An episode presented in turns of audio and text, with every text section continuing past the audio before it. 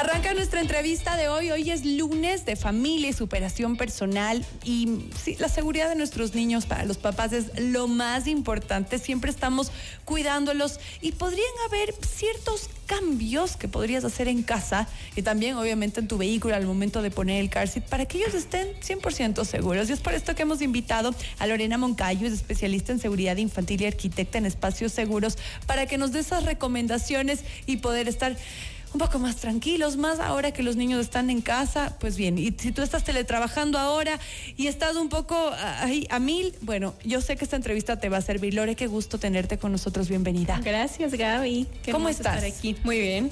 Bien. Muy bien. Emocionada en verdad de estar aquí. Qué bueno, nos encanta tenerte y sobre todo para hablar de esto que es tan importante, porque puede ser que nuestra casa no sea child friendly, eh, que tal vez y ya la compramos hecha o que cuando la compramos todavía no teníamos niños. Y bueno, llegan los niños y ahora qué hacemos? ¿Cuáles podrían ser las principales recomendaciones que tú nos podrías dar? Tal vez y para papás que están eh, eh, esperando ahora un bebé y que vivían los dos felices, divertidos y que ya viene un bebé en casa. ¿Cuáles serían las principales modificaciones que serían importantes hacerlas? Bueno, primero, justo lo que dices, eh, para mí la seguridad viene desde que estamos esperando el bebé, porque muchas veces esperamos a que ya o que empiece a gatear o que empiece a caminar, recién adecuamos los espacios. Y bueno, justo la, la seguridad viene desde el sueño seguro. Entonces, empezar a adecuar también como no solo la casa, sino los espacios en los que va a estar el bebé. Y hacer espacios eh, que sean realmente familiares. Muchas veces nosotros hacemos, o sea, y pensamos en verdad como papás, cada uno su espacio y los niños en su cuarto. Y a la final, la casa es de todos. Claro. Entonces. Y el bebé es dueño de todo. el, bebé está en toda la casa. Entonces, muchas veces no no vemos eh, esos riesgos que están todo el tiempo latente en, en la casa. Y creo que uno de los principales y de los accidentes más comunes y que a veces pensamos que si estamos nosotros ahí nunca va a pasar, son las caídas. Son, es el riesgo más latente que hay y por el que hay lesiones más fuertes y hasta la muerte. O sea, por una mala caída de un chiquito, a veces pensamos, yo no sé, porque además tenemos esa idea de que los bebés son, son de hule. flexibles, son de hule, que no les va a pasar nada y es normal que se caiga. Una mala caída en verdad puede causar la muerte. Entonces es, es cuando empiezan a girar. Así, ajá. Es que un día están quietos y de la noche a la mañana empiezan a girar. Y se cayó de la cama. O sea, y es un segundo, exacto. entonces ¿qué hacer ahí? Ya, entonces todo esto eh, muchas veces me dicen, pero Lore, o sea, no podemos tampoco evitar que no les pase nada. Y no es evitar que no les pase nada, o sea, además es justamente ambientar para que puedan explorar más, pero con seguridad. Entonces, algunas cosas para ambientar el espacio es quitar, por ejemplo, mesas de vidrio si están en la sala, si tenemos escaleras, adecuar las escaleras, usar una puerta adecuada para arriba, si necesitamos para abajo, una puerta adecuada para abajo, tapar todas Las puertas que son justamente para que los bebés no puedan. Sí, pero también hay algunas cosas eso además como que la gente no sabe y es como cualquier puerta mando a hacer con el carpintero.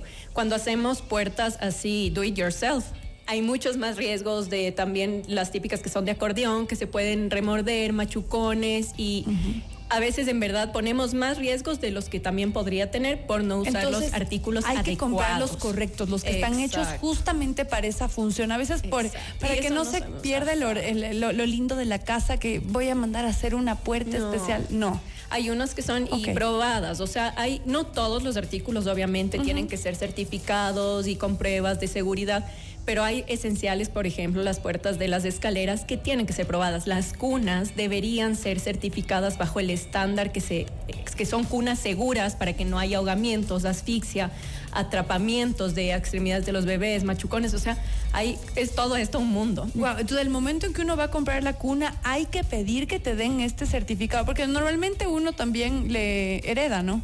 exacto, usamos el que usamos nosotros de chiquito y nuestra mamá guardó. Exacto, o sea, pasa, ¿no? Ajá. No todas tienen como una certificación en sí, pero hay ciertos estándares que yo justamente por eso también doy las asesorías que tienen que seguir. Porque si no tienes por lo menos para que tú con tu conocimiento puedas ver de que cumplen los estándares que debería tener una cuna segura. Y de ahí un tip, o sea, súper importante y además que ayuda un montón para ver qué riesgos hay en la casa. Yo siempre digo, camina por tu casa en rodillas. Gatea. o gatea. Vas a ver a la altura del niño todo lo que a él le llama la atención. Entonces, todo lo que va a querer coger, las puertas, cajones, y ahí puedes tú también como adecuar los espacios, saber dónde puedo poner seguros, dónde tengo que quitar cosas que pueden ser peligrosas, si tengo que poner los, las tapas de muebles y todo. Con tu experiencia, ¿qué cree, ¿cuáles de los artículos que tenemos en casa serían los más peligrosos? Yo creería que los chiquitos, ¿no? Las cosas chiquitas. Los chiquitos es mortal. Las monedas de un centavo me da mucho miedo a mí. Las pilas. Oh, las Hay las típicas pilas y no siempre las pilas grandes. Las pilas de botón son mortales.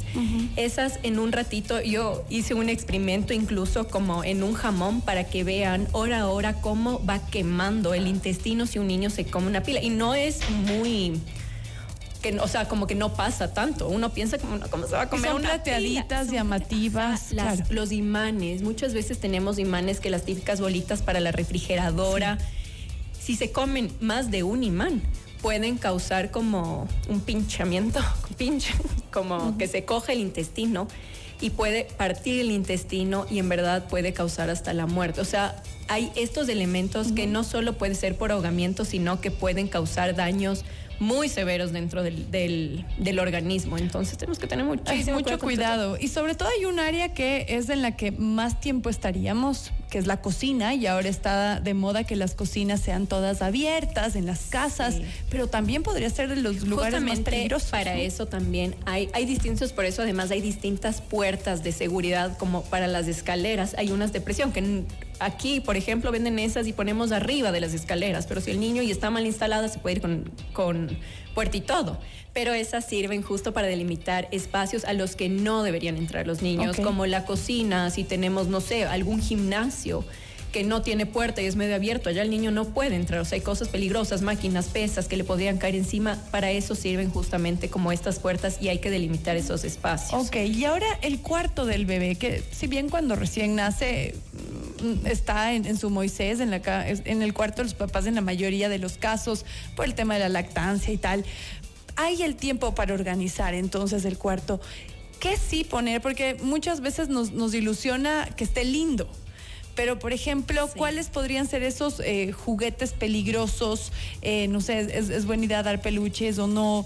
Eh, ¿Cómo debería estar el espacio que, poner en el piso? ¿Qué hacer? A ver, primero, el bebé realmente debería dormir en el cuarto de los papás, en el mismo espacio, no en la misma cama, yo nunca recomiendo, o sea, depende mucho. Hay el colecho, el colecho no es que duerman exactamente en la misma, pero hay el colecho seguro que es que duerman junto a la cama de la mamá. Sí. Entonces yo nunca recomiendo hasta el año que duerman en la cama de los papás porque aumenta el riesgo de asfixia. Entonces que duerma en su propio espacio, en el cuarto de los papás. En un Moisés, ¿no? En un Moisés, sí, el Moisés realmente te sirve hasta los seis meses. Sí. Pero hasta el año y de ahí puedes pasarle a una cunita, pero la cuna tiene que ser totalmente limpia sin bumpers, porque los bumpers, la típica ponemos para que proteja. Alrededor, para que no se golpeen. nada de eso. Nada de eso, porque eso aumenta el riesgo de asfixia. Y cuando ya empiezan a pararse, también aumenta el riesgo de caídas, porque usan como escalera. Mm, y los juguetitos que se les pone. Ya, los juguetitos, todas estas cosas, además tenemos que siempre ver las instrucciones, porque estos juguetitos te sirven hasta los 3, 4 meses. Mm. Muchas veces dejamos indefinidamente, los chiquitos jalan y puede haber riesgo de, de ahorcamiento, de asfixia. Entonces, siempre que vayamos a poner de estos, ¿cómo se llaman los? Ay, no me acuerdo. Pero esos juguetes que se pone el móvil. Exacto. Esos hay que tener mucho cuidado, igual seguir siempre instrucciones. Nunca con peluches, nunca con almohadas, nunca sábanas ni cobijas para taparle. Los bebés tienen que estar tapados con bolsita o con los, los que se les coge los bracitos. Ahorita se me fue el nombre. pero o, esos bolsitas que Las son bolsitas, para eso exacto. Solo con eso, nunca cobijas, porque eso los bebés tienen además este como movimiento que es que siempre están y si, si, les lanza la cobija a la cara puede haber riesgo de asfixia porque ellos no pueden quitarse. Ok. ¿Qué pasa con los balcones, con esos, esos, lugares también? o que hayan unas ventanas, ah, muchas por ejemplo, sacamos en el noticiero un caso de un niñito que estaba durmiendo en la cama y estaba la ventana a la altura de la cama de la mamá, estaba cerrada, la mamá bajó a hacer algo y el niño, pero el niño de cinco años, ¿no? Le buscó a la mamá, abrió la ventana para gritarle a la mamá dónde estaba y se cayó de un quinto piso. terror. Es, y es real, y es un caso de un niño que, se está recuperando y estábamos pidiendo ayuda ahí. ¿Qué hacer? ¿Que ¿Hay alguna, alguna seguridad especial que podamos colocar? Porque los niños son tan inteligentes. Sí, que sí, totalmente. A ver, rapidito. primero, ninguna puerta que sea hacia balcón o hacia algún lugar que pueda haber algún riesgo que sea salida, ni las ventanas pueden abrirse más de 10 centímetros. Entonces lo que tenemos que hacer es bloquear las ventanas, 10 centímetros para que además entre el aire, ¿no? Entonces en esos 10 centímetros nunca haber tampoco atrapamiento de que puedan meter la cabeza o, o cualquier extremidad que se les quede. Entonces ahí lo que se hace dependiendo del tipo de, de ventana, si es batiente, si es corrediza, se le puede poner un tornillito, mides y ves por dónde se abre en la rendija y pones un tornillito para que no se abra más. También hay seguros, pero si no quieres comprar un seguro, porque claro, entre más artículos, obviamente a veces no tenemos el presupuesto Claro. para comprar todos los artículos que quisiéramos. Hay estas soluciones súper simples. Igual, eh, para los balcones, nuestra primera barrera antes de llegar al balcón es la puerta de entrada. Entonces lo mismo, o está con- cerrada si es una puerta normal, si es corrediza no debería abrirse más de 10 centímetros, podemos poner un candadito y tener súper alto la llave que nosotros cuando queramos abrir, que no estén los niños, abrimos. Y de ahí sí proteger el balcón.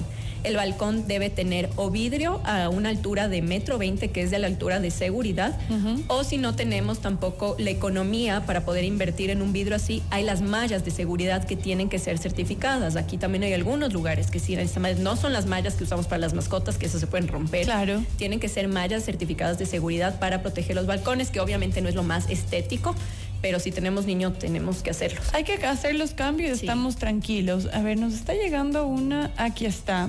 Preguntita. A ver. Dice.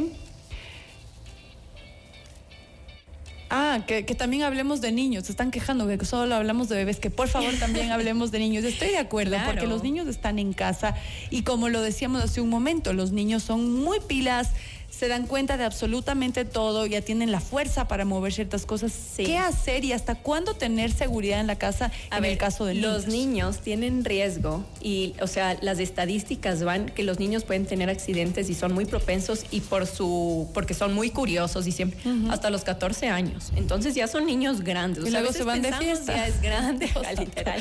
Ok. Y es adolescente, no va a pasar. No, los niños además tratan de treparse en todo. Entonces, estos, en verdad, estos tips de los balcones, de las ventanas y todo, aplica tanto a bebés como a niños. Ok. Para los niños tampoco puede haber, o sea, como que haya facilidad de salida balcones, no deberían poder sacar, o sea, la cabeza, porque muchas veces, ay, voy a explorar y se salen por la ventana, si no es una ventana como Entonces, esto aplica lo mismo.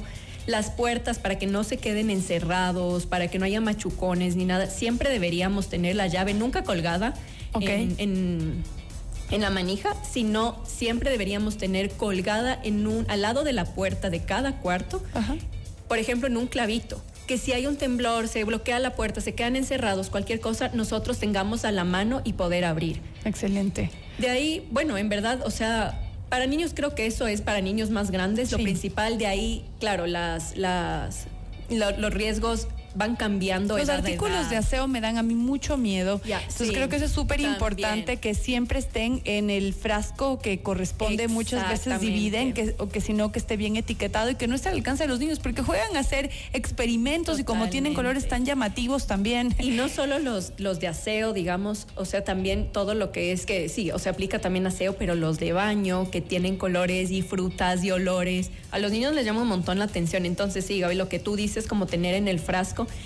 Y además, todas estas cosas no deberían estar a su, la altura. a su altura. Normalmente se pone abajo de la- del lavabo, de donde se lavan los alimentos en Y la Si cocina. no claro. tenemos dónde más poner, en todos estos lugares no tenemos que llenar la casa con seguros ni todos los cajones, pero en estos lugares que no tenemos dónde más poner, sí debemos considerar comprar cajones para puertas, eh, seguros para puertas y para cajones, para que ellos no puedan coger eso, que solo nosotros tengamos el alcance de estas llavecitas que digamos que son como imanes y se abren. Pero eso Ahora, sí no. no. Me quiero ir, ya estoy con el tiempo corto, sin preguntarte el uso del car seat, porque muchas veces se piensa que el car seat es solo para los bebés, que en los primeros meses de vida tiene que estar pues eh, al contrario de, de- de- de la dirección del, del carro. ¿Hasta cuándo deben ir así? ¿Cómo elegir el car seat correcto? ¿Y hasta Bueno. cuándo los niños deben usar? Porque yo... Esto eco- sí es un mundo, Gaby. O sea, Es aquí largo, te voy a, a- Rapidito, sí, rapidito, ajá. como los tips súper básicos. A ver, primero, los niños tienen que usar car seat hasta que puedan usar cinturón de seguridad. Sin moverse, o sea, según, además esto depende mucho de su madurez, de su altura, de que si ya se quedan quietos y no se les cae la cabeza cuando se duermen, o sea, cuando que no se chorrean y no se les va, que ellos no se quitan. O que no se les, de alguna manera les ahorcaría el cinturón, ¿no? El cinturón tiene que pasarles por la clavícula y por la cadera, que son los puntos por los que en caso de un choque más aguantan del cuerpo, son los más fuertes. Ahí recién pueden usar, y esto es recién entre los 11 12 Eso te iba a decir, 11 años, claro. Exacto, o sea, depende mucho del percentil del niño. De ahí a contramarcha, que es viendo hacia atrás, eso es súper importante porque la contramarcha reduce cinco veces el riesgo de lesiones o hasta la muerte porque los niños no tienen desarrollado. Entonces, yo, eh, bueno, recomiendo que vayan los niños a contramarcha por lo menos hasta los cuatro años. Mm. Por lo menos. Ok. Porque Eso estoy pésimo. Sí, aquí en verdad les dan la vuelta súper pronto porque piensan que les incomodan las piernas, que se marea y esos no son porque no les incomoda a los niños, les incomoda incluso más a favor de la marcha. Ok. Entonces, por lo menos hasta los cuatro y deberíamos tenerles eh, realmente hasta que, que nos dé el límite de la silla que es más o menos hasta los 5 o 6 años también dependiendo del percentil del niño. luego no les alcanzan los piecitos. Ya, además porque cuando ya les damos la vuelta a favor de la marcha, hay las sillas obviamente que permiten el uso de arnés, pero ya a favor de la marcha no deberían usar arnés. Ya de, cuando les damos la vuelta es porque ya pueden usar cinturón de seguridad en un alzador o en una silla que sea combinada o convertible, pero ya con con cinturón de seguridad. casi, o sea, yo de, lo que he visto en general, que un niño de 11 años se ponga un cinturón hasta esa edad, eso no pasa. Para generar conciencia y con eso quisiera terminar, ¿qué pasa si un niño que, que, no le queda el cinturón correcto o que, es más, muchas veces van atrás y ni se ponen el cinturón? ¿Qué podría pasar si un niño que no está en la, en la estatura correcta para poder usar el cinturón, si llegaría a haber un accidente de tránsito, podría morir? Sí, obviamente podría morir. Primero a veces pensamos, y ha habido muchos accidentes de niños que ya están usando antes de tiempo el cinturón de seguridad, y lo que pasa es que obviamente no se les ve lesiones físicas, pero por dentro, como el cinturón de seguridad no está pasando por los lados correctos, primero podría en verdad haber estrangulamiento si es que les pasa por el cuello, y si es que les pasa por la barriga, que es por donde les pasa cuando no llega todavía las caderas, pueden reventarse los órganos, y eso sí es cuestión de horas que el niño pueda morir.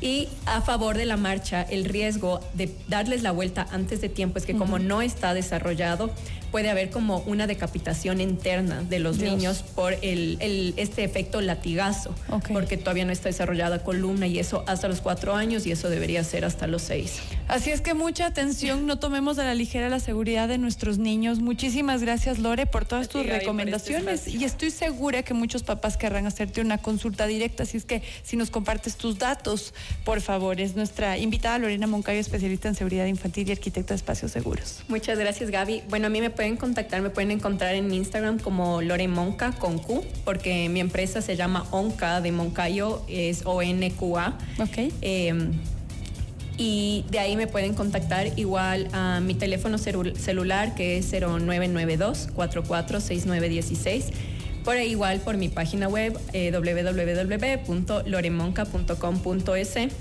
me pueden mandar por mensaje interno y eso. Yo doy asesorías personalizadas y tengo planes de asesorías también que son como un complemento para la maternidad, porque soy también organizador, entonces doy planificación de tiempo y todo. Excelente, te agradecemos muchísimo. Que tengas un excelente inicio de semana. Hacemos una pequeña pausa, ya volvemos.